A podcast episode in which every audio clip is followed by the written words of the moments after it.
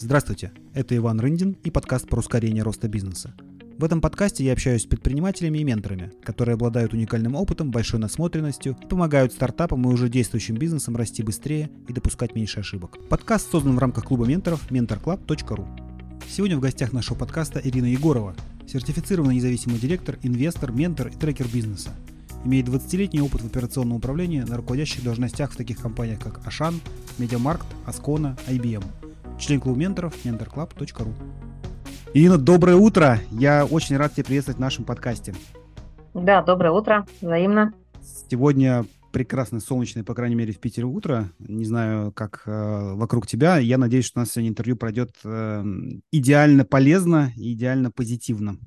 У нас есть замечательный вопрос, э, который я задаю всем э, и самым первым. Э, расскажи, пожалуйста, кто такая Ирина Егорова и как ты сама себя в этом мире позиционируешь в разных ролях, возможно? Ну, с самой простой роли начну. У меня две собаки. Супер. Хозяйка. Хозяйка. У меня сейчас временно на две недели еще и два кота. Так Супер. что у нас зоопарк. Мы сегодня с утра гуляя видели белку в нашем северо-западном районе внутри МКАДа. То есть И, она по- и прям- почти забрали себе домой, видимо. Нет, я сказала, что двух собак уже much, и еще тут два кота на две недели, уже зоопарк немеренный, а тут еще собаки э, увидели белку, это было, ну просто это было такое хорошее утреннее настроение, когда ты увидела внутри живой Москвы, в живом районе, там напротив Тушина 2018, белку, живую, серую, с хвостом. Значит, не все так плохо с экологией. М, Ну, у нас нормально, поэтому я там и живу. У нас северо-запад, у нас все хорошо. В порозе ветров даже все хорошо. И на самом деле настроение сразу повысилось. э, Там даже какой-то человечек шел на работу. Мы рано гуляли в 6 утра. И какой человек шел на работу. Я говорю, вы видели белку? Он говорит, я видел белку. Мы реально остановились и смотрели, как какие-то маленькие дети на эту белку. Класс. Вот такая история. То я еще, помимо того, что у меня две собаки, ну, наверное, речь сейчас надо про бизнес завести. Я не так давно сама определилась, наконец, кто я в этой жизни. и Это произошло в этом году. Вообще, даже вот мо- могу сказать точно, это было весной этого года. Вот, потому что я была в совершенно разных ролях, пока росла до того, что я есть сейчас. Я, честно говорю, сейчас у меня есть набор слов, которыми я представляю себя. Я сертифицированный независимый директор, а, что называется Ready for комитеты при совете директоров, advisory board а, и, возможно, где-то совет директоров. Ну, сейчас я сотрудник стратегического офиса одной компании. Ну, это почти advisory board. Более того, я стала инвестором, поэтому я честно говорю, что я инвестор. И я пока инвестор в дивидендные сейф бизнесы такие. Венчур изучаю активно, общаюсь, построила себе уже воронку стартапов.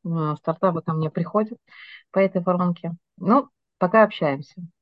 А почему-то кажется, что э, настоящий инвестор это тот, кто в венчур инвестирует. Совсем не так, мне кажется, как раз, мне, мне кажется, у нас недооценка инвестиций в дивидендные бизнесы. Это тоже интересно. Это, да, это менее рискованно, но это зачастую не менее интересно. И более того, часто ты можешь там быть даже более полезен в дивидендном бизнесе как инвестор, если ты в какой-то хоть роли играешь, кроме э, финансовой. Венчур это такая игра для любителей. То есть для того, кто хочет э, поиграть на, на больших ставках, я бы так сказал, особенно в России. Ну, я бы сказала, что это не так однобоко, для меня, по крайней мере, звучит, потому что я считаю, что я вообще противник кредитов. Начнем с этого. Я рожденная в СССР, я была пионеркой, я не была э, космонавтом, то есть комсомольцем, но я была пионеркой. Я действительно верила в это движение, это было nature, это было изнутри. Во всем этом участвовала.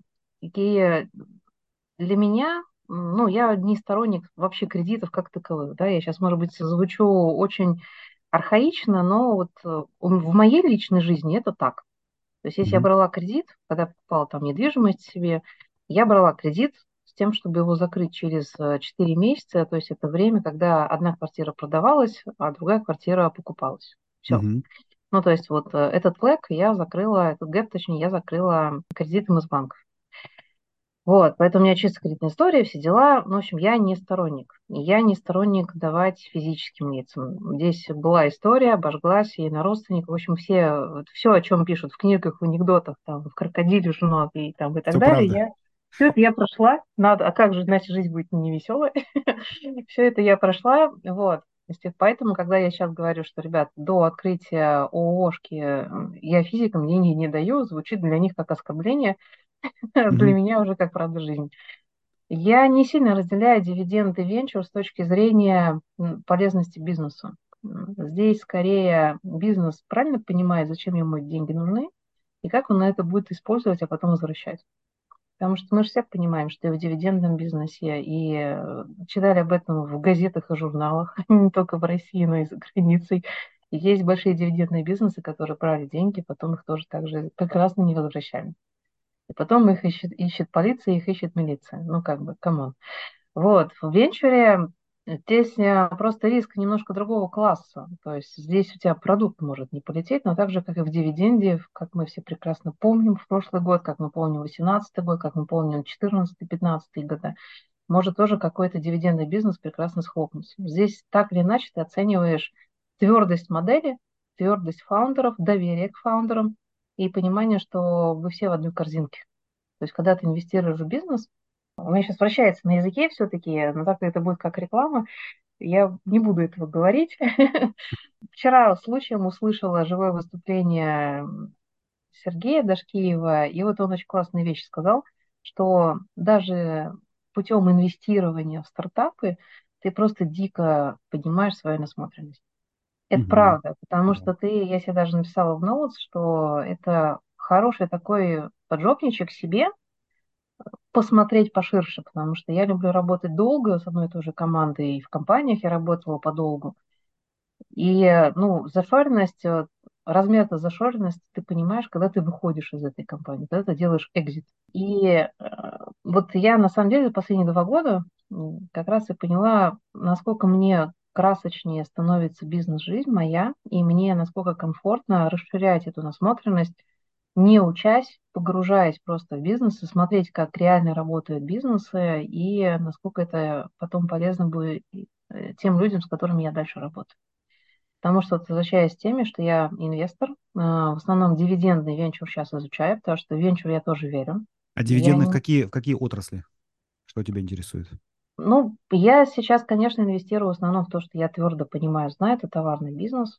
Угу. В производство пока смотрю, потому что у меня пока не сильно большая воронка в этом, в этом направлении, но она появляется. Там, если нужно будет, ну там просто объем денег гораздо больше, чем я могу пока дать. Вот, э, то есть это в основном товарный бизнес, а если венчур, то это и SaaS, и тех, там разные товарищи ко мне приходят. То есть я, если я вижу, что система полетит, есть рынок, э, есть покупатели, фаундеры, те, которые будут э, относиться к своему бизнесу не как к хобби, а как к бизнесу, угу. и чувствуют зависимость свою некую от этого бизнеса, то есть они будут работать.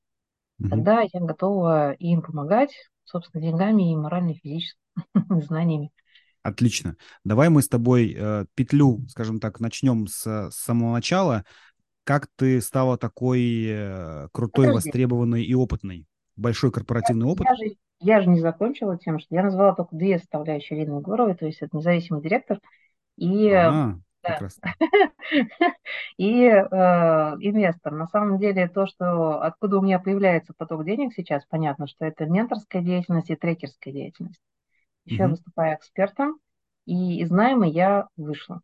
Да, вот теперь можно оставить небольшую точечку в том, кто я. Отлично, да. То есть мы сейчас обозначили там как минимум пять направлений, не, четыре. Из пятого ты вышла из, из найма, да? Вот да, а, где точка А была, когда ты стартовала свою, свой карьерный путь, и как ты набирала, какими этапами свой опыт? Потому что нас слушают и предприниматели, и те люди, которые сейчас пока в найме, но хотят начать какой-то свой путь развития, увеличения дохода, либо свой бизнес э, начать, либо его как-то развить. И часто стоит вопрос, а как мне нужно развиваться, что мне нужно познать, чему мне нужно научиться, чтобы выходить на следующий уровень. Вот э, ты как бы разбила свой карьерный путь на какие-то принципиальные этапы, где ты становилась другой? Хороший вопрос. А, но сначала вернусь все-таки 5, потому что я как эксперт э, из найма вышла два года назад. Но скажу честно, если компания делает предложение хорошее, да, я сейчас нахожусь тоже в коммуникациях, то я в найм готова вернуться. Здесь, э, скажем так, речь идет о том, что я ушла из того уровня найма, где меня видели, потому что я уже недолго работала на одних и тех же позициях. И тебя это как э, актриса в кино воспринимает актриса одного жанра. И вот этот шаг в найме очень редко можно сделать. Обычно делается внутри компании, а я работала там 11 лет в Медиамаркте. В 2018 году случилось, что случилось. Да, теперь это называется медиа Мирана. Потом я работала немножко в Асконе, а потом в Ашане. И вот в последних двух компаниях перейти на другую ступень нет. Вот это не, не там, где это получится у меня. У других получается, у меня нет. Ну, есть такая история, если надо, зайдем. Вот, но если это будет кому-то интересно. Поэтому вот перейти на чисто другой уровень, почему бы и нет? Потому что я такая, такой человек всегда твердых денежных потоков. А другой уровень, давай что поймем, другой уровень в найме, это вот э, было и стало уровень внутри найма, это какой? На какой ты сейчас претендуешь? То есть это как не знаю, член совета директоров или что? То есть э, это тоже найм, с одной стороны, да? Нет, это не найм, уж извините, это контрактная работа. Окей, тогда, тогда, тогда поясни, какой уровень найма тебя интересует. То есть SEO? Это выше C-левела, то есть это либо зам SEO, либо SEO, но в компании Middle Plus. Угу. Либо, ну это зависит от компании, потому что у всех названия на самом деле разные. Угу. Я уходила с позиции мини-SEO в медиамаркете, то есть я была под членами дирекции. Uh-huh. То есть я была директором бизнес-вертикали, нас их звали мини-SEO, потому что я отвечала за каждую запятую, каждую строчку до EBIT. Потому что дальше это международный холдинг, понятно, что там все, что ниже EBIT, э, там uh-huh. должны знать избранное количество людей и их посчитать на, одном, на одной руке uh-huh. в российской субсидии. Вот, поэтому вот то, что я могу дать компании, сейчас это намного больше шеринг. Поэтому здесь я смотрю все-таки, чтобы это был очень интересный продукт, интересная команда и достаточно высокий уровень, чтобы была не только ответственность, которую я на себя беру, но и права влиять и реализовывать эту ответственность, давать те самые а, результаты, которые нужны компании не на уровне исполнителя. Угу. Это почти, это не совет директоров, не advisory board, потому что это контрактная работа, как ни крути, там год, два, три может быть, но это все равно контрактная работа. Угу. Для меня найм это все-таки, когда ты под советом директоров, под advisory, но на более высоких уровнях. Может быть, это SEO, может быть, это э, заместитель SEO. Угу. Разно, зависит от компании. Понятно, что SEO в маленькой компании меня совершенно не интересует. Там мы обсуждаем какую-то контрактную тоже деятельность, что я там прихожу как ментор, либо как трекер. Не более. Угу. Вот, это вот чтобы про найм. Так, и вопрос был рассказать о себе, как, откуда, с чего я начинала. На самом деле я человек, который рос всегда с земли, из реальных бизнесов. То есть мое первое рабочее место – это на третьем курсе института я пошла работать э, просто промоутером а, в разных, в разных компаниях. И в одной из компаний меня увидели и сказали, слушай, ты хорошо продаешь, давай ты к нам пойдешь в штат. Я говорю, хорошо, давай пойдем. И пошла. Пошла развивать э, новые направления мерчендайзинга. Мерчендайзинг только заходил в Россию, это был 2002 год. Официально мы посмотрела, там официальное трудоустройство 2002 год. Уже после университета. Мерчендайзинг только заходил, это была косметика, это был обрат престижи, это был первый опыт руководящей должности сразу один мерчендайзинг в подчинении, это были торговые представители. А, в общем, такой интересный опыт. Прям, а как, как ну, тебя поставили сразу руководителем? То есть вот этот опыт... Год. Сначала а. взяли, да, сначала... А, мы через год, я просто... Да, ну сначала же делается маленькая команда, у нас было там три мерчендайзера и руководитель дизайн, ну, который декорацией обычно занималась, и нас обучали в Финляндии, прям люмине, это все оттуда ушло, пришло. Вот, а, и через год мы начали расширяться, понадобился руководитель, поставили меня. То есть у меня были мерчендайзеры, которые работали на мой пул клиентов, на мои сети, на сети других key account менеджеров Netcam. И прям мерчендайзинский отдел. Еще у меня были свои арбаты, перекрестки, рамсторы там, ну и так далее. Такие вот моменты такие клиенты. То есть сетевые, не сетевые. Ты, а как ты почувствовала э, вот, себя в этот момент, когда такую ответственность? Ну, ты же молодая девушка, да, в которой, в которой не было опыта руководящей работы, здесь у тебя сразу множество подчиненных, множество взаимосвязей. Я, я же с пионерией. Мне сказали, я пошла. А, ну то есть это даже наоборот. Тебя назначили ответственно, ты сказал, ну, надо так надо. Ну, я бы сказала, да, могу, и пошла. Угу. Я бы так сказала. Я потому что если не могу, то я говорю, что, слушайте, нет, ребят, я не могу, не доросла. А здесь, э, как бы я была у истоков, э, действительно, у меня были лучшие показатели. Там не было какого-то конкурса, там полусемейные отношения были в компании. И э, выбрали меня, предложили, я сказала, вообще круто, здорово, побежали. Все, пошло, побежали. Мгм. Вот. а Потом я работала, ну, я решила тогда, что хватит жить на съемных квартирах, давайте-ка мы купим себе квартиру. Потому что я сама не из Москвы, я здесь училась и потом А осталась. откуда ты, из какого города? Я из э, города, который все путают, как он пишется, из Новочебоксарска, Чувашской республики. Мгм. Чуваша, прекрасная. Да. И потом я вот решила, да, надо покупать квартиру, для этого надо что, надо другую работу искать. Потому что там как раз в косметике пошло обеление рынка с сокращением зарплат, там и Лореаль, и Люмине, в общем, и люкс, и масс-маркет начал обеляться так серьезно. И там сразу минус 30 к зарплате и вперед. Мгм. Но нет, не готовы. Не готовы от слова совсем. То есть там Люмине из дистрибьюторского бизнеса превращался, что, что такое обеление, да, из дистрибьюторского бизнеса а, Люмине превратилось в lumine.ru, то есть в официальное представительство. Мгм. И вот это уже, понятно, там уже другие ставки, другие нормы и все остальное. Поэтому мы это называем такое обеление люмине, потому что пришло, пришло сам люмине сюда, вместо дистрибьюторского контракта кому-то. Мгм. Вот. Поэтому я пошла искать себя дальше. Очень была странная встреча. Я не публиковалась на HeadHunter, но меня очень странно нашли. Я устроилась на подработку и как-то пришла на подработку в костюме ну, после переговора с Арбат Престижем. Говорит, а ты кто вообще? Я говорю, ну, я вот это, вот это, вот это. Ага, ты умеешь работать с сетями. Ну, как бы, а кто не умеет работать с сетями? Сети тогда были на волне, там все умели работать с сетями. И мы пообщались, и меня взяли в компанию дистрибуторов фототехники, фотоаксессуаров фототехники. То есть я как раз запускала, помогала продажам, а, запускала собственные торговые марки, а, аксессуарные, пускала, например, Брендера, наверное, знаете, помните, такой бренд, он есть сейчас. Тройники всякие, кабели и все остальное. И сейчас они Лампочки. продаются, да. Да, Я знаю, та же самая компания их продает. Даже тот самый владелец этой компании продает. Вот. И мы там, ну, вот вся, вся фото, тем- тема, там, первые трехмегапиксельные цифровые камеры, фотопленка, вот это все вот через мои торгующие руки прошли в сети. То есть у меня были крупные клиенты, я запускала Media Markt в России со стороны фотопоставщика, и потом ушла в Media Markt уже на 11 лет. А удалось квартиру купить во время работы на фототехнику? Да, через год. А, уже так быстро?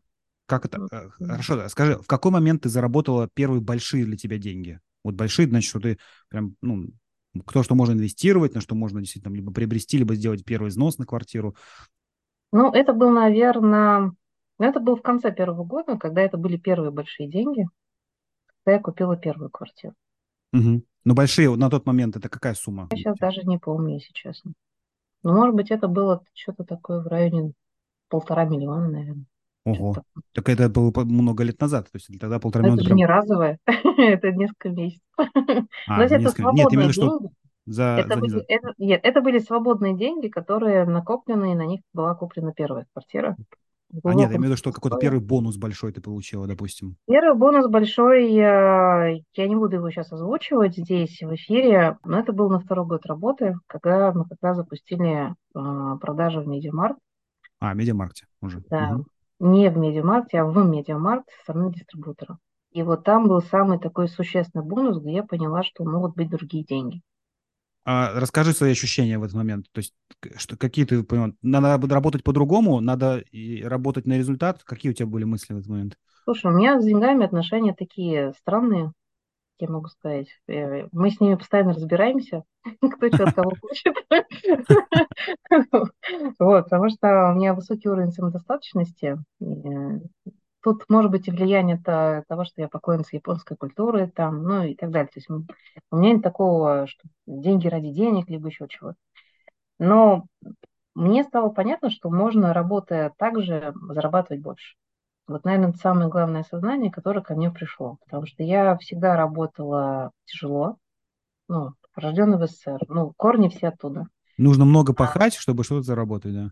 Э, Ну, и это, и, в принципе, надо много пахать. Ну, угу. в принципе, жизнь для того, чтобы пахать. Да-да-да, но это абсолютно Советского ну, Союза история. Да, это, это такая установка, потому что я, у меня родители рабочий класс, поэтому я ничего такого сложного в этом не видели. На самом деле, мне сейчас я к этому утверждению, наверное, добавилось только одно, что при этом тебе должно быть интересно. Угу. Вот это уже, наверное, эффект после 40. Такой налет. Потому что если прям уже не хочется, тогда ты не пашешь. В юношеском максимализме, вот там, когда мне было вот, вот эти вот шаги первые дела в карьере, было надо много пахать, но при этом достаточно резво я отсекала возможности, где нужно было через себя переступать. Я их просто отсекала. Мерилова, а, какие возможности твои, какие нет, оно формируется всю жизнь. И вот, вот сейчас я понимаю, что оно у меня более-менее сформировано, и я теперь точно понимаю, где мне хорошо, где мне плохо. Там mm-hmm. были ошибки, были очень много упущенных возможностей. Это прям вот юношеский максимализм. Вот, а можешь привести пример, какую возможность ты упустила, которая могла изменить твою жизнь, допустим? Ну, честно, я внутри Медиамарта могла уйти на позиции выше раньше, чем мне опять это предложили. То есть я не сходила и не спросила. Мм. Я знала, что течение движения есть, но, честно, я никогда не искала себе работу. Я начала искать работу только после того, как Media Markt продали. То есть все вот эти вот... То есть ты могла э, сделать одно действие, и с высокой вероятностью ты бы там поднялась да? на ступеньку выше, да? Да. А мне это было не надо, я не понимала в этом смысл. Я, ну, мне, так, мне и так хорошо, мне комфортно. Зачем делать этот шаг? Угу. Это вот для наших слушателей, на самом деле, действительно, если есть... Э, почему бы не попробовать? Ты же могла и отказаться, правильно? Но, с другой стороны, ты могла пойти, спросить, ну, у тебя появился бы выбор, появился, как минимум. Ну, я поэтому и пишу вот сейчас, э, начала наконец проявляться в соцсетях, и пишу посты, и вот у меня в одном посте как раз было о том, что э, скажите нет в конце, потому что вот до, вот до 40 я нет говорила в начале. Слышь, мне кажется, не иди на. С предложениями, ситуациями там и так далее. То есть была такая категоричность. А на самом деле вот менторинг, трекинг и вот эти все компетенции, которые у меня стали, коучинговые компетенции, я же сертифицированный еще Кеном Швабером, скрам-мастер, agile лидер. Вот. Э, там просто другой взгляд появляется, что ты сначала, ты проверь сначала, что тебе эта ситуация может дать. Сформируй весь поток гипотез от самых вот твердых до самых единорожных, розовых, поднебесных. Mm-hmm. А потом уже и меряй. Отказывайся mm-hmm. в конце. Вот это осознание, оно такое жизненное, оно ко мне попозже пришло, поэтому и ценность деньгам тоже модифицировалась, и то, кем я вижу себя внутри компании, модифицировалось. А как ты а, считаешь, можно ли без э, существенного жизненного какого-то опыта э, вот к этому прийти, условно, не знаю, в 25? Можно. Можно. А что для этого можно. нужно сделать, как ты думаешь? Слушай, ну у каждого свой путь, давайте сейчас банальную вещь скажу, у каждого свой путь, у каждого своя жизненная история, и ситуации, начиная с семейной ситуации, все равно же мы всей семьей уходим, да? Mm-hmm. Ну, я просто вижу много стартапов, повторюсь, и я вижу, как люди совершенно в разные года себя мир ощущают.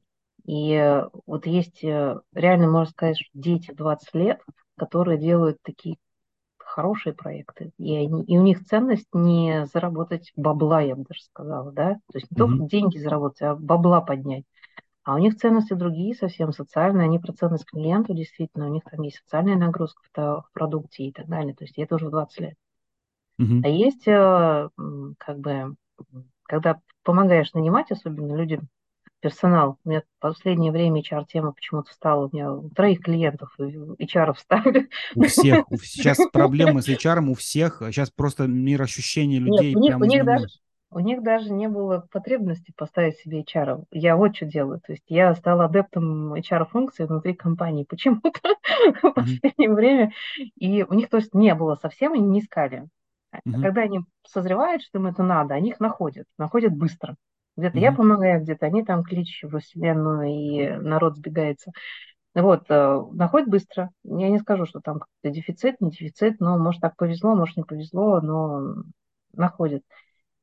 И вот помогаешь, когда проходить собеседование на функции, меряешь людей, ну, например, что человек неразвитый совершенно, а он претендует на позицию руководителя.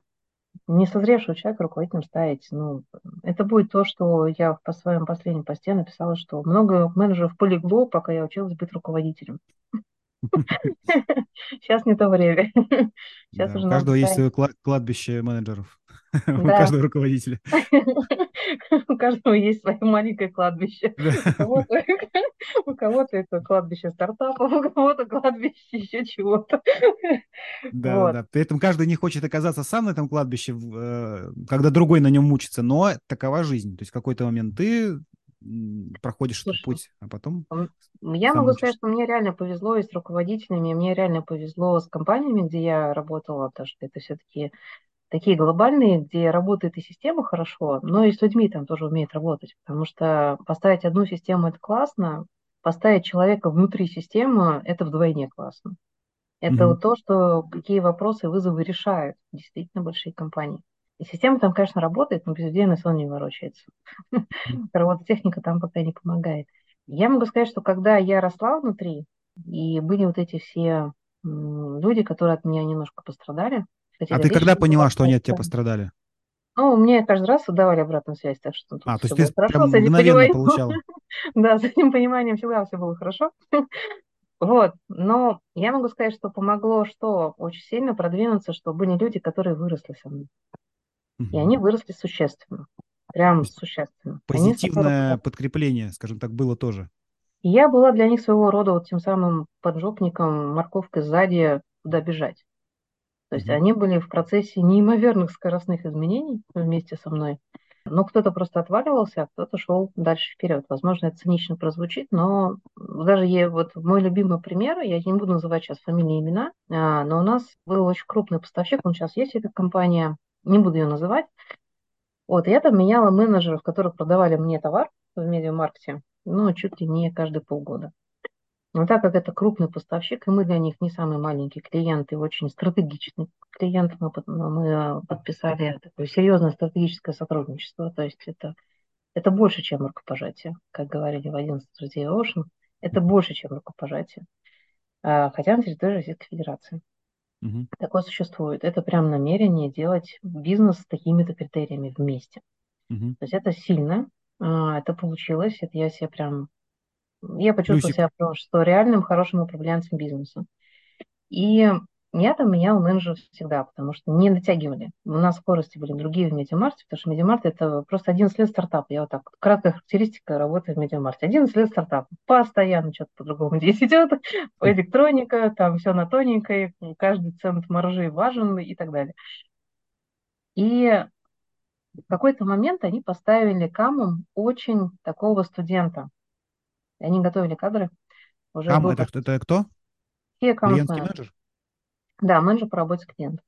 И они поставили прям молодого паренька, а, который ну, очень, очень сильно расстраивался от коммуникации со мной, потому что мы говорили на совершенно разных языках. Я опять, ну, как бы, с стороны своего опыта, и что ты меня не понимаешь опять, а он, ну, как бы, вчерашний. И тут я не знаю, что сработало, а, я не понизила тональность, я не понизила скорость, я не понизила там а, темп, когда мы что делаем, потому что главная задача закупщика все-таки, чтобы синхронизироваться максимально по процессам с а, продавцом. И обычно не догоняет продавец, но это, к сожалению, реальность. Ну, как бы, mm-hmm. как бы меня кто за это не любил или любил за эти слова, но это так. Закупки mm-hmm. обычно бегут быстрее, чем поставщики. И mm-hmm. когда он уходил из этой компании, не из-за меня, он просто уходил, он вырос, его не подняли, он уходил, на более высокую позицию, к другой, в другую совершенно, ну, в электронику, но в другую сферу в электронике, а, мы даже вот просто встретились и пообщались, и он мне сильно сказал, что, слушайте, вот, вот это все, это был адский ад, но это все, вот я могу теперь честно сказать, что я побегу дальше и пойду а, больше зарабатывать благодаря вам. И вот за эти слова, вот это вот прям, э, я увидела не только негатив в моем э, управлении э, людьми, но и позитив. Вот, вот таких примеров было несколько, больше mm-hmm. десятка за мою работу. Да, и потом, когда все-таки надо это масштабировать, эту историю, все-таки они, они, они останавливаются на десятке, тогда компания наняла мне уже коуча, и я уже ставила вот HR-функцию, видение людей и все остальное уже своей сильной стороной потому что бизнес делают люди, и так или иначе это так. Как бы это банально не звучало, но это так. А на твой взгляд, вот HR-функция сейчас, в 2023 году, она отличается от функции HR в 2013? Слушай, ну я не работаю в самой HR-структуре, поэтому здесь я не знаю... Ну, твое видение, наверное, роли HR внутри бизнесов. Давай так, ты как человек, который может сверху ну, на бизнес Да, посмотреть. с этой стороны только, потому что внутри HR он же тоже эволюционирует, наверное, как-то, и я не знаю, что у них сейчас происходит внутри, как они там делятся, они же постоянно делятся, там не делятся на какие-то подразделения, направления. Вот, я четко осознаю, что в компании сейчас больше и больше важна роль HRBP, а не только HRD. А расскажи нашим слушателям, в чем разница? То есть HR бизнес-партнер и HR development, да? То есть вот это... HR-директор. HR, HR, да, HR-директор, а, ну, это человек как функция, исполнительская функция. Она закрывает определенные блоки. HRBP, а, ну, сейчас грубо прозвучит, но это, подчеркиваю, моя точка зрения. Uh-huh. HRBP, и моя интерпретация, чем занимается HRBP, чтобы HRBP ни в коем случае не обиделись. На всякий случай, это мой однобокий взгляд. Чем будут у меня заниматься HRBP? Достаточно расшаркивалось. Расшаркивание. HRBP – это большая смазка. То есть HRBP в большинстве компаний а, на самом деле выполняет функцию agile лидера. Mm-hmm. Как agile сильно не привился в России в свое время, в некоторых компаниях, ну, скажем так, в большинстве российских компаний, говоря обыкновенным простым языком, mm-hmm. то HRBP, так или иначе, этот функционал нужен, и именно HRBP его закрывает. То есть ответственность за корпоративную культуру, я вот, вот твердо уверена, что это не HRD, это HRBP. Mm-hmm. Взаимодействие между подразделениями OKR – это HRBP, это не HRD. Вот это вот мое твердое убеждение разнесения функций по вот этим двум ролям. Вот, и вот есть у меня сейчас один проект, мы там ставим и HRD, и HRBP, ну, бизнес позволяет. Где-то есть проект, где тоже человек из корпоратов сделает э, свой бизнес уже три года, их там четверо фаундеров. Они именно начали с HRBP. Потому что, в принципе, нанимать система внутри KPI и всего остального, она более-менее есть. И нужен именно HRBP, который будет помогать масштабировать команду морально. А с какого размера команды уже имеет смысл HRBP? Слушай, ну вот, вот сейчас два примера, которые я привела, они прям показывают, что размер не имеет значения. Для меня, ну, не имеет значения, потому что это вот, как знаешь, вот малый, средний, большой бизнес. Я говорю, вот хорошо, вот есть дистрибутор, у него 50 ярдов оборот. Это какой бизнес? Это большой, а у него 30 клиентов. Ну, просто они продают товары очень дорогие. Это большой бизнес? Или это средний бизнес? Но мы сейчас говорим про размер команды все-таки, да, условно. У тебя а команда все-таки управляется 20 человек и 200. Это немножко разный процесс управления. И в том числе и смазка а... разная нужна. Слушай, здесь больше, вот для меня, повторюсь, это моя точка зрения. Я очень структурный системный человек. Для меня это не вопрос размера команды и ее распределения по России, либо по территории мира. Для меня это а, зрелость фаундеров и система управления в, ком- в компании в принципе. Если у тебя управленцы, которые могут поставить систему, и все хорошо, HRD может быть и достаточно. Если у тебя изначальная высокая ДНК, развит, высокоразвитая ДНК самой компании, когда фаундер является адептом корпоративной культуры, он это сохраняет, и каким-то образом люди, которые помогают, э, попадают в эту систему, компании проникаются этой компанией. Тогда HRBP – это такая второстепенная история.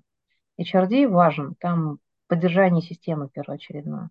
Если ну, фаундеры, ну, в большинстве случаев, давайте честно, да, HR не очень. То есть я вот общалась, меня прям резануло. HR – это зло, послушала от одного фаундера, и сразу максимально скомкал разговор, чтобы контракта не получилось.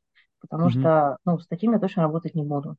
Потому что там не то, что система, там речь не идет о том, что ты ценишь свой персонал. Если у тебя HR – это зло, если, следовательно, ты, следующий вопрос мой, как вы нанимаете людей, каждый сам себе набивает команду, окей, то есть у тебя люди должны знать больше свою функцию, за которую они бонус получают, или еще людей уметь профессионально нанимать, потому что без профессиональной команды ты не сделаешь 5 ярдов из двух.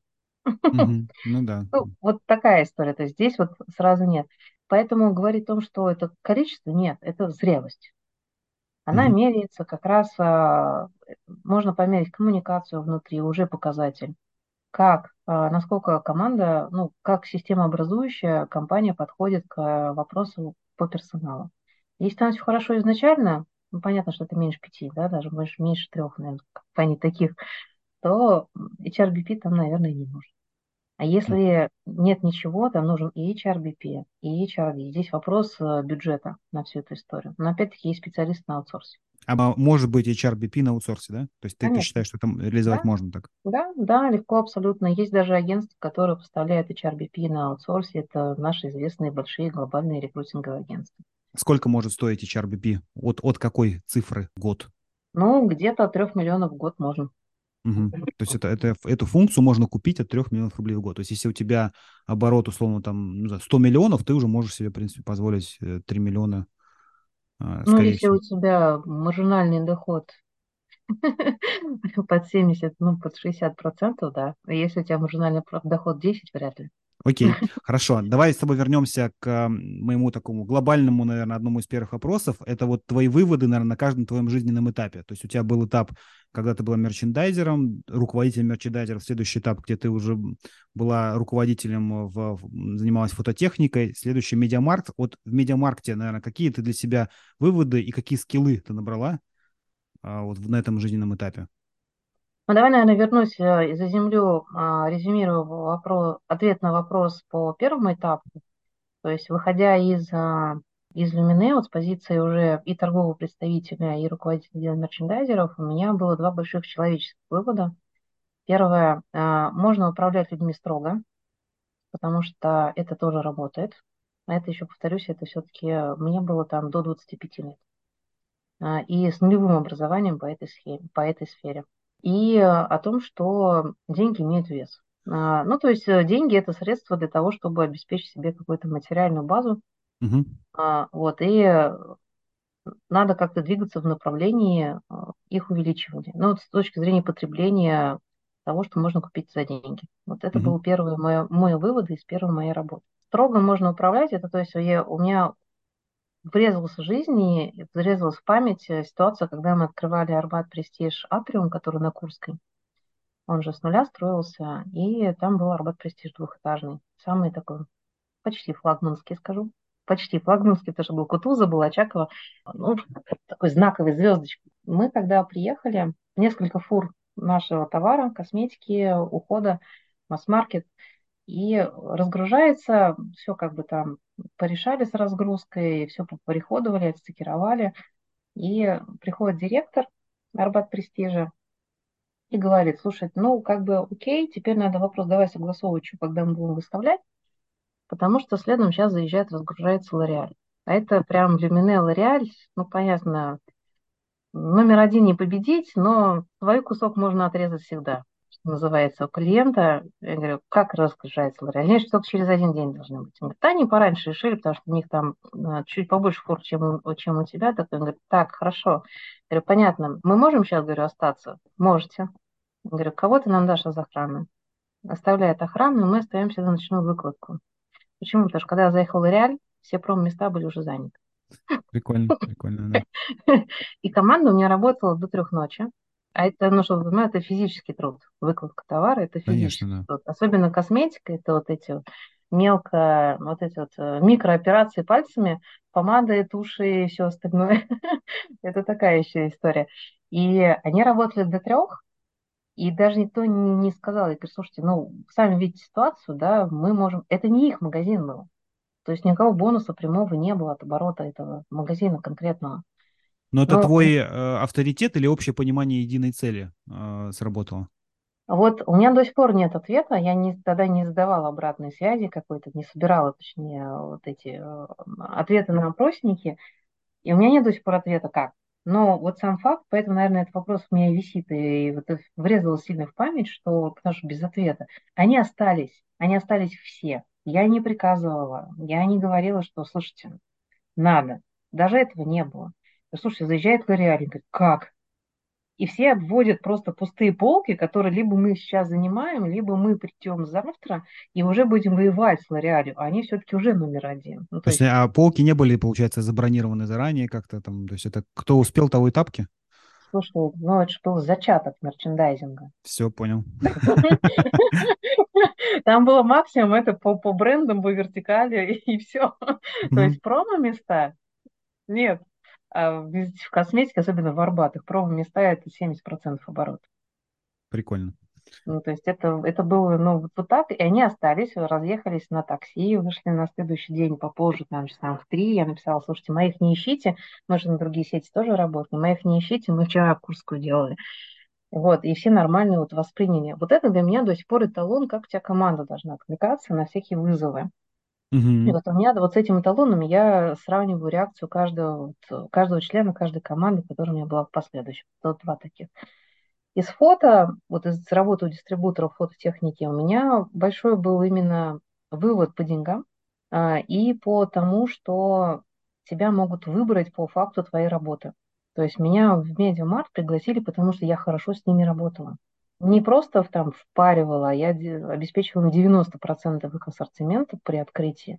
Вот это не было впаривание, это были такие серьезные переговоры. Там были с европейцами мы общались, то есть это до сих пор не забуду переговоры с Metro Cash and, когда я там из Непрода в Metro Cash and из какой-то поставщик Непрода какого-то там фототоваров каких-то напросилась на встречу к Бьянке Хирш, а, который приезжает иногда в Россию, в принципе, чтобы результат переговоров достичь а, создания протокола разногласий к договору. И она это подтверждает на встрече. То есть у нас был, мы были первые из Днепрода, у кого был протокол к договору Ну, а за счет каких там твоих качеств ты считаешь, это получилось? Ну, вот я говорю, для меня был вывод, что э, деньги можно большие зарабатывать, и тебя могут оценивать э, по твоему вкладу в работу. То есть насколько ты качественно даешь результат, не только про такая гонка за KPI, а насколько ты качественно прорабатываешь, как ты выстраиваешь вот эти бизнес-отношения, имеет прямой результат, который можно пощупать, угу. который можно померить.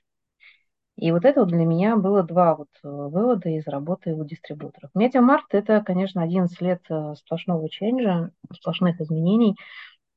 Там очень много выводов, потому что именно там мне наняли коуча, и жизнь моя перевернулась. Вот прям серьезная, когда я начала по-другому общаться с людьми, когда я начала по-другому строить отношения в команде. Но это же был, к сожалению, взлете медиамаркта. То есть это, там много полегло, к сожалению, да. Был mm-hmm. такой момент в жизни. А что ты стала делать по-другому? Ты сказал по-другому общаться после э, коуча. То есть это был твой коуч, который, с которым ты работала, и после этого ты начала менять отношение к той работе, которую ты, собственно, выполняешь, правильно понимаю? Да, в коммуникации внутри работы. И, в принципе, изменилось самое главное мое отношение к людям. Как бы это ни прозвучало... В какую сторону? Ты стала больше их понимать? Я, скажем так, не стала натягивать их под мою гребенку. И поняла, что очень много людей есть, в которых я могу учиться. То есть я была такая сама в себе. Угу. Это там все, работа это бизнес, это, это работа жизнь это работа и так далее. То есть все, все, все только ради работы, работа прежде всего, трудоголик, трудоголик, еще раз трудоголик. А теперь у тебя белочка в парке и две собаки. Это яркое Нет. выражение того, что по-другому смотришь на мир. Не только работа есть. Ну, это да, ну, скажем так, я стала прежде всего по-другому коммуницировать с людьми. То есть вот эта обратная связь появилась.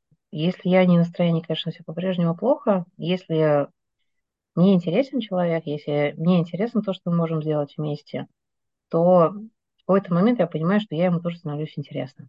Вот эта вот настройка тонкости в отношениях бизнесовых, личностных и так далее, она появилась. Потому что мне захотелось сонастраиваться с людьми. Угу. До этого вот есть цель, пошли. Бульдозер. Танк. А, а, дальше, а вот сейчас оно немножко, ну, почеловечнее. И это, как оказалось, чуть-чуть медленнее, но более эффективно. Цифры реально выше и за тот же срок. Это прикольный вывод. Это такое управление, да, с э, бархатных перчатках, как говорят в коучинге. Ну, очень много всего, коучинг очень много дает, но прежде всего коучинг, что ты с собой работаешь, а потом с окружающими. Что все должны быть не хуже, чем я, понимать все, что знаю я, понимать меня с полуслова, вот эта прям командность, она ушла. Вот, mm-hmm. Требовательность, она ушла. А, появилось вместо этого а, ну, желание реально до людей достучаться и ну, проработать, как говорят трекеры, весь список гипотез, почему мы не идем дальше. Mm-hmm. Вот такая Отлично, история. мне кажется, отлично. Вот наши слушатели, я думаю, для себя могут сделать вывод, что коучи это не только могут быть э, шарлатанами и это инфобиз, но еще если это специалист-профессионал, он меняет твое отношение вообще к тому, как ты думаешь, а какие проблемы перед собой вообще видишь. Некоторые просто даже не видят тех проблем, которые у тебя есть. Они где-то внутри глубоко в тебе находятся. И коуч помогает вытащить из тебя истинные свои собственные и желания, и возможности, которых ты даже не знал, что они у тебя есть, и отношения к людям, и, и помочь тебе понять, как, что люди другие могут по-другому смотреть на мир. Это очень круто, мне кажется, даже на том примере, который ты сейчас рассказала, э, он даст больше, чем если там какой-то коуч пришел и рассказал бы, а я могу вот это, вот это, вот это. То есть от клиента, от обратной стороны это очень круто. Я соглашусь, здесь коучи разные бывают. Даже когда мне в медиамаркете вот, э, нанимали коуча, э, у меня же несколько коучей приезжало на первую сессию со мной пообщаться. И ну, для меня ну, прям однозначно был выбор. Ну, я не оцифровала их как коучи, назовем mm-hmm. это так. Вот, а коучинг, вот, кстати, он в прошлом году, он же встал уже как функция в Минтруде, появил свою, свои, свои коды. Это тоже не зря. Это делать. стало профессией, получается. Это не стало профессией, стало функцией. Это функция в HR-блоке. Когда-то, может быть, э, у нас появится градирование, звездочки, как ну, в Европе, у них там, если ты получаешь какой-то сертификат, у тебя какая-то звездочка добавляется, это сейчас утрированно говорю, в твоем грейде как специалиста. Угу. Вот. У нас это просто набор сертификатов до сих пор, да, и дальше ты кейсами доказываешь, что ты не зря потратил деньги, получил сертификат и время. И ну, трудовой кодекс в, в Минтруде это все прописано сейчас в двух функциях ну, как функция обувь в HR. И именно поэтому, ну, это все делается не зря, даже вот если был у кого-то плохой опыт с коучами, это так же, как плохой опыт с руководителем, я могу сказать. Я сравниваю, всегда провожу параллели, параллели, что у тебя может быть когда-то плохой опыт с каким-то руководителем, это не значит, что все руководители плохие. Плохие, да. То же самое. Ты встретил, там, зашел в магазин, у тебя был плохой там продавец, и теперь для тебя все продавцы плохие. Также с коучами. Это, это просто профессия. Кто-то кто подойдет, кто-то не подойдет. Ты с каким человеком хочешь делать бизнес, идти дальше, тратить на него время, получать от него что-то, давать ему что-то, а с каким-то не хочешь. Все. То есть не надо из-за этого делать гипертрофированную историю, потому что это настолько гипертрофировано сейчас, эти помогающие профессии, что не зло там или не зло. Слушай, у тебя такой опыт, ты не хочешь выходить за рамки этого опыта, это твоя проблема. что ты, свои проблемы делишь со всем миром, что у тебя вот была такая история, что тебе там кто-то не помог. Ну, я, я на это смотрю, ну, сейчас скажу, наверное, резко и будет много хейтеров опять, но извините, что это, ну, это чисто твоя проблема. Значит, ты не сделал квалификацию на входящей воронке, кого ты смотрел в себе в сопровождении, то есть ты не сделал воронку коучей, ты не сформулировал, что конкретно тебе надо, без ТЗ результат ХЗ, всем известная мудрость. Ну, то есть в результате ты получил то, чем ты сейчас гордишься, потому что ты об этом рассказываешь всему миру, что все коучи – это Г. Класс. Вообще неинтересно. Ну, ну да, вот... ты найдешь, найдешь последователей, которые скажут да-да-да, и потому что всегда проще объявить что-то неработающим, это как бы тебя отодвигает от этого всего, что ты в этом ничего не понимаешь, и ты как бы уже выдвигаешь себя как эксперта, который разбирается в сортах Г. Но это да? как раз говорит э, очень плохо о том, о той квалификации, которой ты на самом деле обладаешь, потому что нет ничего в мире однозначно плохого или хорошего. Вопрос, как ты умеешь это готовить, или как Верно. ты умеешь в этом э, разбираться и, вопрос, и выбирать. И самый главный вопрос э, я задаю потом этому человеку, если вот мы прям общаемся, я делаю диагностику, если он, не дай бог, фаундер, э, я, ну, такие фаундеры бывают, я задаю один вопрос, хорошо, вот ты, вот у тебя такой опыт есть, э, он тебя зацепил, ты о нем говоришь, ты о нем вспоминаешь, он тебе спать не дает, ты прям, у тебя прям триггерит, что с этим хочешь дальше ты делать? Ты зачем потратил время на этот опыт? Следующий шаг какой? Ну, даже если тебя не устраивает машина, ты ее меняешь. Здесь почему ты то же самое не делаешь? То есть ты остановился и все. Ну хорошо, отлично. Жизнь, она вообще короткая. То есть тебе точно надо на это тратить время? Ну, такая история. Вот когда это, туда идешь... Это вообще правильный вопрос, э, на что надо тратить время, а на что можно не тратить время. Очень такой важный. Иногда без э, э, помогающих людей это сложно определить самому. Вот, потому что даже тоже те менти, с кем я работаю, часто они действительно нуждаются в том, что им сказали бы очевидные вещи. Как это? Мистер Вульф в криминальном чтиве, который очевидные вещи рассказывает, ты иди туда, ты делай это, вроде как всем все понятно, но если такого человека нет, человек сам очень с трудом выполняет эти функции, потому что он в замешательстве, не очень уверен, у него не было такого опыта. Ну, миллион причин, почему человек рядом должен быть. Это может быть коуч, это может быть ментор, это может быть трекер, каждый в своей части, но именно вот эти помогающие профессии для того и нужны. А среди них есть как люди, как слабые эксперты, так и сильные. И это не значит, что там все трекеры плохие или там все коучи плохие. Да, и в продолжение могу сказать, что как обычно, ну, есть такая фраза «большой видится со стороны». На, самом деле, когда я ушла из, ну, когда Media Markt закрыли в 2018 году, мы все лично закрывали, меня потом все спрашивали, а что ты свое дело не начнешь? Потому что когда ты, ну, я реально выросла благодаря руководителям своим, каким бы они ни были, так было их несколько, кому-то я относилась хорошо, кому-то плохо, ну, в общем, как обычно. Все то же самое. Я доросла до высокой позиции, N-1, реально вот мини-SEO у нас называли директор бизнес-вертикали, ответственно за весь EBIT. Логистика накосячила, твоя проблема, ты решаешь. Ты не обеспечил mm-hmm. вход логистики, ты не обеспечил выход логистики, ну, с точки зрения процесса. И у меня каждый при собеседовании спрашивал, почему ты не начнешь свое дело? Ну, как бы деньги на стартап есть. Ну, как бы. Все понимают, что выходные мы там получили. А, ну, плюс позиция как бы высокая, и у меня там нет яхт паровозов, там, чё, куда, куда бы эти деньги там уходили. Вот, и сейчас спросить, что не начнешь? И вот, вот как с первого вопроса у меня это щелкало как раз в голове после вот опыта работы с хорошим коучем, что я одна не смогу. Угу. У меня будут те же самые тараканы, которые меня бесят в остальных иногда. Я же первое, что я сделаю, я посажу себе тараканы в голову. Угу. Вот это, несмотря на то, что была SEO, это же будет твой продукт, у тебя будут да, шоры на глазах, ты потом будешь себе в два, в два раза больше и чаще рвать волосы, что ты наступил на грабли, которых сама же знаешь, что они там лежат но ты на них прешь, как танк. И ты, вот, и я такая, нет, я точно не смогу. Я бы офисник. Я вот с операционкой там, я вам замасштабирую. И вот это я все обеспечу. Но я не могу быть тем самым, той самой основой, потому что у меня разведутся те же самые тараканы, из-за которых мне самому понравится, понадобится коуч, ментор и трекер. Угу. И я буду решать те же самые вопросы, которые сейчас решает каждый фаундер, каждый ну, стартапер. Угу. А почему, а, тебя это, почему тебя это пугало? А меня это до сих пор пугает, тебе больше То есть ты боишься тараканов, это, это, или там пауков, арахнофобия? Не люблю насекомых в голове, да. упомяну себя. Но на самом деле не то, что пугает, а то, что я понимаю, что вот одно из самых главных осознаний выхода из медиамаркта было то, что надо заниматься тем, что ты хочешь и любишь, знаешь делать.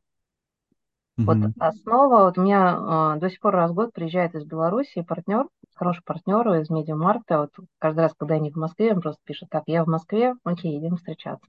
Каждый раз мы спрашиваем, куда теперь тебя занесет? Теперь тебя понесет. Чем ты еще будешь заниматься? И так далее. Ну, шутку, в каждой шутке есть доля шуткой. Я поняла, вот именно с его помощью и на примерах владельцев больших компаний я вижу, что, ну, слушай, ну, сделай себе то, что тебе поможет чувствовать себя уверенно, потому что я про твердость, ну, твердо люблю стоять на ногах. Вот прямо вот это вот мое все. Когда это есть, дальше уже можно феерить, можно что-то там запускать, э, гипотезировать и так далее. Эволюционировать, как говорит Женя Канин, mm-hmm. запускать какие-то спорные вещи. Но твердость должна быть, ядро должно быть устойчивое. А, что ты вот поставь себе, вот тебе оно надо, поставь. Я говорю, mm-hmm. ты сейчас вот прямо вот как в этом, в, в американском анекдоте, да, just do it. Ну, хорошо. Или есть такой прикол, как девушка приходит к психологу, тоже там английская, английская шутка, и на, он на все ее запросы отвечает just stop it. Просто да. прекратите. Вот и... Я видела, да, эту штуку, она там про свои страхи рассказывает, он говорит, just stop it. Перестань бояться, просто. Говорит, я боюсь перест... этого. Хватит. Просто перестань бояться. Я боюсь еще вот этого. Просто перестань бояться. А я вот ее модифицировала Just Do It, ну, это, собственно, и найковский, по-моему, месседж, то а почему бы сначала не сделать то, что тебя прям, что называется, успокоит, да, что у тебя была база, а после этого можно феерить. Вот я сейчас разложила свою историю вот на эти два составляющие. Должна быть какая-то база, из чего там должна собраться, что я почувствую, что это база. После этого, возможно, почему венчур? Я учусь, э, прежде всего, динамике этого рынка, угу. чтобы спокойно потерять. Когда ты теряешь свое, это больно. Это очень больно. Но когда у тебя а, есть база, это не так больно. Когда у тебя есть база, ты просто делаешь такой gap на потере. Ну, mm он же всегда есть. Когда в операционке, когда ты что-то планируешь, у тебя всегда есть gap отклонение, потому что сто процентов такой результат не бывает никогда. Либо нет, либо пере. Ну, это, мне кажется, как раз отражение твоей личности, насколько могу понять, это как раз вот это ядро, система, и ты даже, даже потери пытаешься в систему в эту как бы сформулировать, загнать. Не все так думают, все, некоторые, наоборот, там, эх, понеслась, три раза прогорели, четыре раза поднялись, в целом в плюсе, как бы. Но это должен быть мышление другое совсем просто человека. Да, поэтому я и сделала для себя вывод, что с нуля там нет ядра, изначально его быть не может, там сплошная метафизика, поэтому смотрю только вот, я говорю, я уже созрела, что я готова быть в кофаундерстве с кем-то, угу. но я смотрю и инвестирую в проекты, и помогаю проектам после MVP. То есть стартапы – это скорее редкость в моей жизни, в моей деятельности ментора, трекера, чем а, практика, чем а, доминирующая история. То есть когда уже нужно помочь с этим ядром, нужно помочь с системой, вот там, пожалуйста, я действительно могу помочь, не могу, а даже помогаю. Mm-hmm. Вот. И после этого, после создания вот этого твердого плацдарма, можешь себе позволить потерять. Поэтому ты можешь дальше уже эволюционировать, придумывать всякие разные ответвления продукта, завоевывать непонятные рынки, пытаться их завоевывать, где-то получилось, где-то нет, но это уже не так больно. Угу. Причем в разы менее больно. Поэтому вот я поняла, что вот я не смогу полностью быть э, единоличным фаундером каким-то, а вот с кем-то, где я дам вот эту вот базовую такую бэкаперскую вещь, страховщик, по сути, да, хедж такой бизнеса создаешь, и благодаря моему экстракритичному мышлению заземляешь часть гипотез, так сильно заземляешь. То есть тебе нужен условный там визионер-романтик, а ты будешь э, таким фундаментом операционным, э, который заземляет все его фантазии и приводит это в систему. Да, да. Причем, что так как у меня достаточно тоже развиты амбиции внутри, то есть э, если бы не было амбиций в Media Markt, я бы не выжил то что там всех порвать, занять долю рынка такой-то, фототехники, там выставить зеркальные камеры в открытый доступ. Мы первый ритейл в России, который это сделал, и за нами сделали все остальные. Nikon там mm-hmm. до сих пор не верит, как это ты решилась. Там, D40, первую зеркальную цифровую камеру поставить, нормальную, поставить в открытый еще и доступ, чтобы ее лапали, на нее фотографировали, она еще бешеных денег стоила и так далее. Можно, можно. И расчеты показали, что на этом еще можно заработать тогда уже не так больно, когда у тебя есть плацдарм. Так что все же было посчитано. Ты очень ценный кофаундер. Надеюсь, это в этом интервью найдется люди, которые могут тебе что-нибудь предложить. Слушай, я ценный, да, но я же еще и сложный человек, потому что тоже, тоже все понимают, что кофаундеры, почему они не хотят операционистов? Почему бизнес, в принципе, доживает до состояния, доживает, главное слово, до состояния, когда он понимает, что нужно операционно быть эффективным. Угу. Они же к этому приходят в стадии развития. Не сразу. То есть сначала прямо вот как на вентилятор про, про маркетинг. Вот то же самое же состояние. И в какой-то момент бизнеса, наконец, люди внутри, не только founder, но и его ближайший level, понимают, что наконец-то пора думать об операционной эффективности. Вот тогда такие люди, как я, они выходят на первый план. Угу. Я могу сказать, что сейчас это прям большой тренд, потому что операционка, ну, там реально большие деньги. Там огромные деньги. Плюс правильно настроенная операционка позволяет бизнесу дышать, хотя это и система. Система mm не всегда клетка. Иногда настроить так, что это хуже клетки, и она давит со всех сторон. Но задача операционки настроить э, гибкость в системе, чтобы пружинило. А как ты, вот как ментор, как трекер работаешь э, с фаундерами?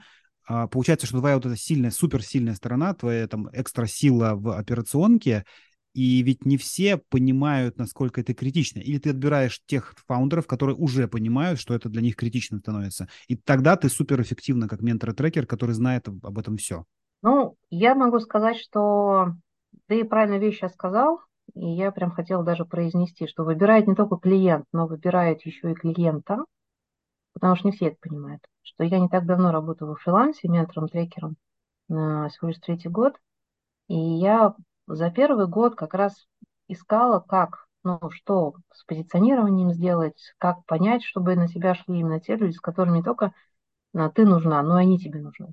И я поняла, что вот вывод для меня был 21 года о том, что не надо советовать там, где его не хотят.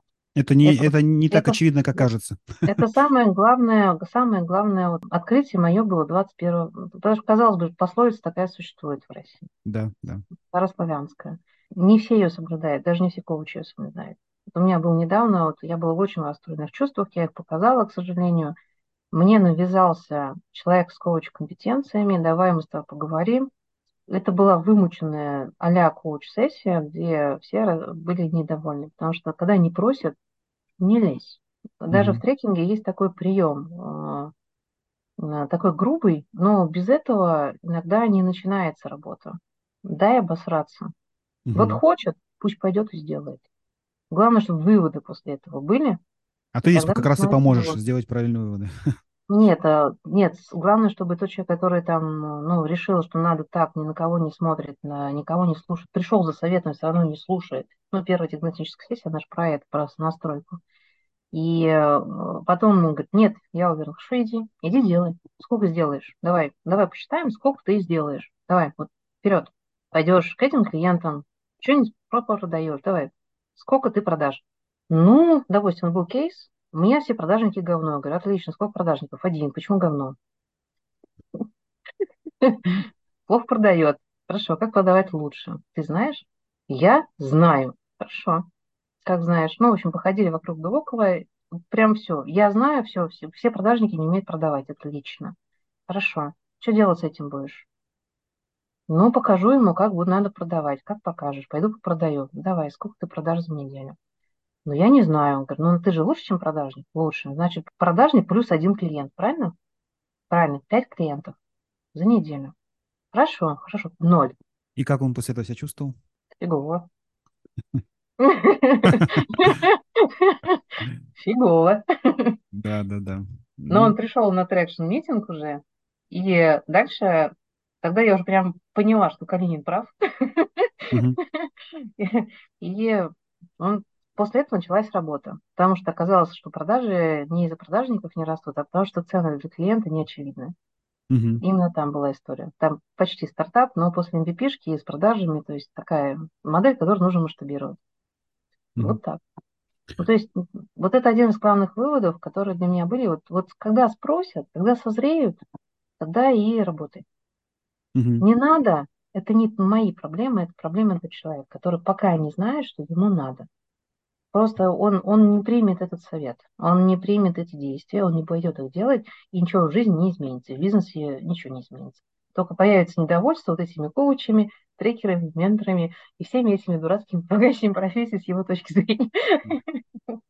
А, у нас, к сожалению, время потихонечку uh-huh. подходит к концу. У меня еще буквально пара вопросов. Вот мне очень интересно с твоим опытом и сейчас такой трансформации в область эм, ну, не знаю, там, экспертного фриланса, давай так это назовем, да, в, раз, в разных направлениях.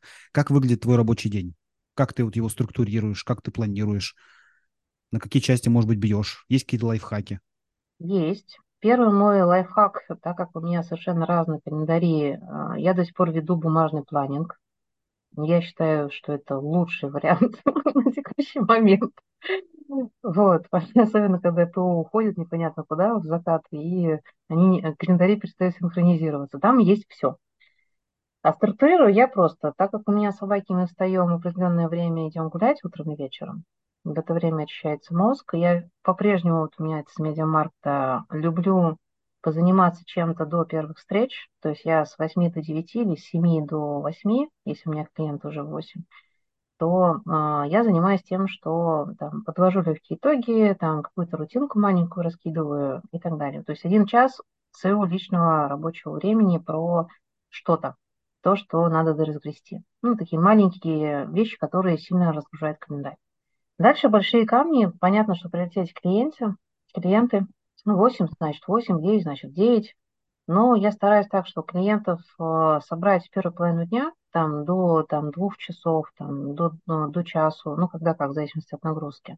Когда-то две встречи, а когда-то шесть встреч. Сегодня вот будет пять встреч. Все в онлайне? Да, пока да, слава богу. Все разгрести, ну, постречаться, выводы поделать и оставить обязательно три дня на обучение и на творчество. Ну, то есть на... я занимаюсь своим брендингом сейчас, ну, чуть-чуть. Не сказать, mm-hmm. что я делаю профессионально, конечно, но какие-то шаги делаю в этом направлении.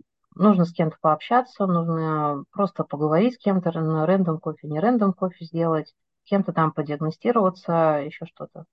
Вот. Ну и плюс у меня сейчас с группой коучей мы делаем небольшой проектик, тоже туда не как кофаундер, пока как участник, помогаю. Это тоже я отношу к разряду творческих работ. То есть третий обязательно на творчество, чтобы оставалось. Как ты учишься? Есть ли у тебя какие-то направления, где ты эм, там больше времени уделяешь? Э, есть какие-то, не знаю, может быть, подкасты, Э, каналы, которые ты читаешь регулярно, либо, может быть, у тебя курсы, ну, понятно, что ты сейчас прошла по менторингу, по трекингу за последние годы курсы, да, мы, там, мы сейчас уже даже опускаем, потому что ты уже не Калинина училась, у Димы Волошина, это понятно, но вот ты продолжаешь дальше это как-то в еже, там, недельном формате развиваться, или это пока сейчас у тебя спорадически, то есть там есть потребность, ты под это учишься?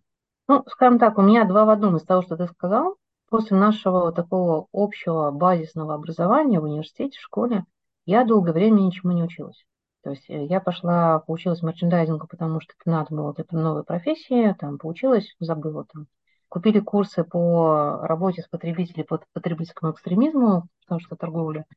Пошла поучилась. Ну, английский надо потянуть, пошла поучилась. Скажем так, от где-то вот после медиамаркта, как раз после коучинга, у меня пошли вот изменения, что я шла уже, иду к обучению к. То есть я понимаю, что в будущем я хочу заниматься вот этим.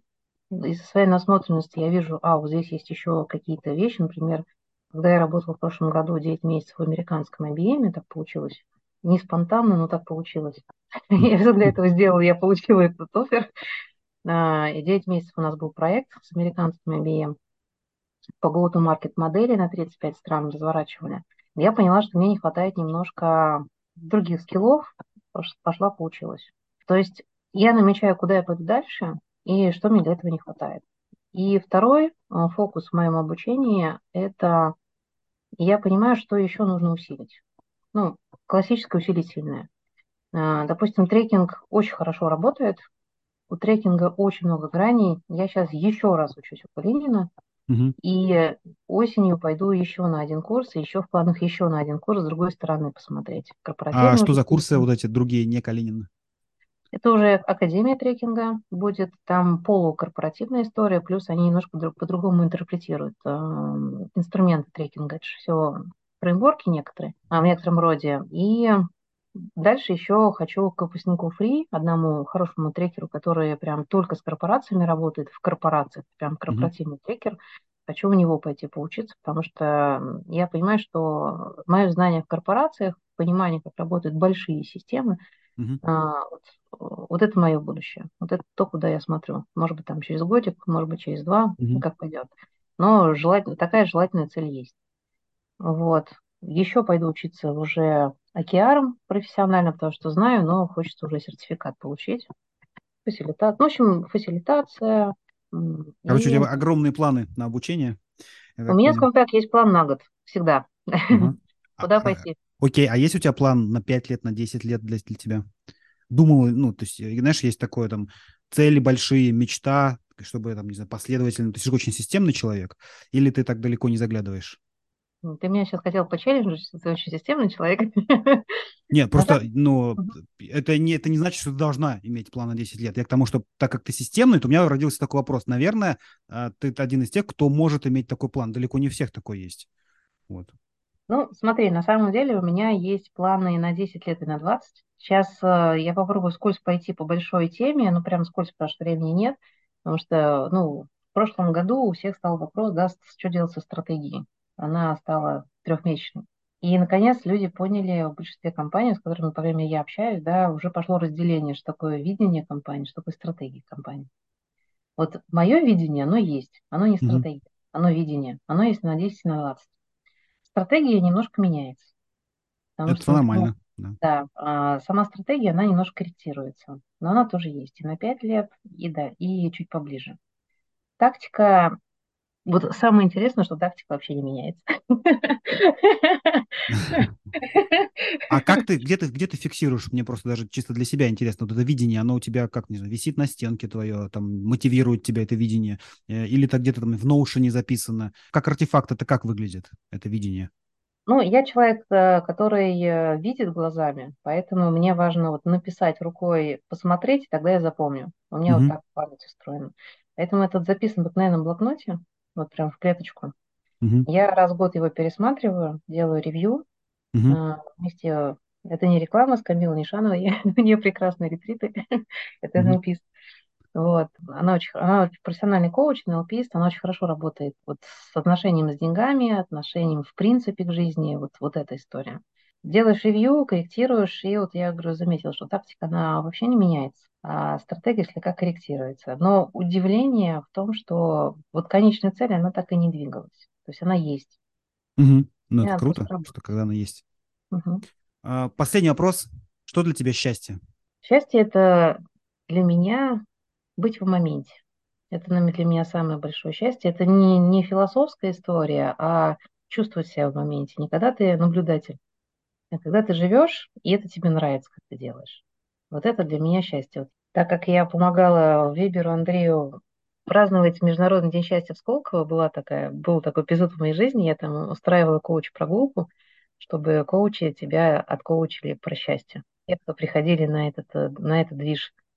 И мы долго думали про счастье, и тогда вот у меня сформулировалось, и оно уже живет со мной. И я люблю вспоминать, э, помнишь, когда квартет И ехал в Питер во второй своей серии, в поезде, и говорит, «Тш, счастье. Вот это, вот это для меня. Круто, спасибо тебе огромное, было очень интересно. Наверное, не совсем, может быть, в том формате, как э, ты ожидала про менторинг и трекинг, э, но мне было супер полезно, я надеюсь, нашим слушателям тоже. Это было про меня. Спасибо тебе большое. Это был подкаст про ускорение роста бизнеса, где предприниматели и менторы делятся со слушателями своим жизненным и бизнес-опытом. Подкаст создан в рамках клуба менторов mentorclub.ru. Услышимся в следующих выпусках.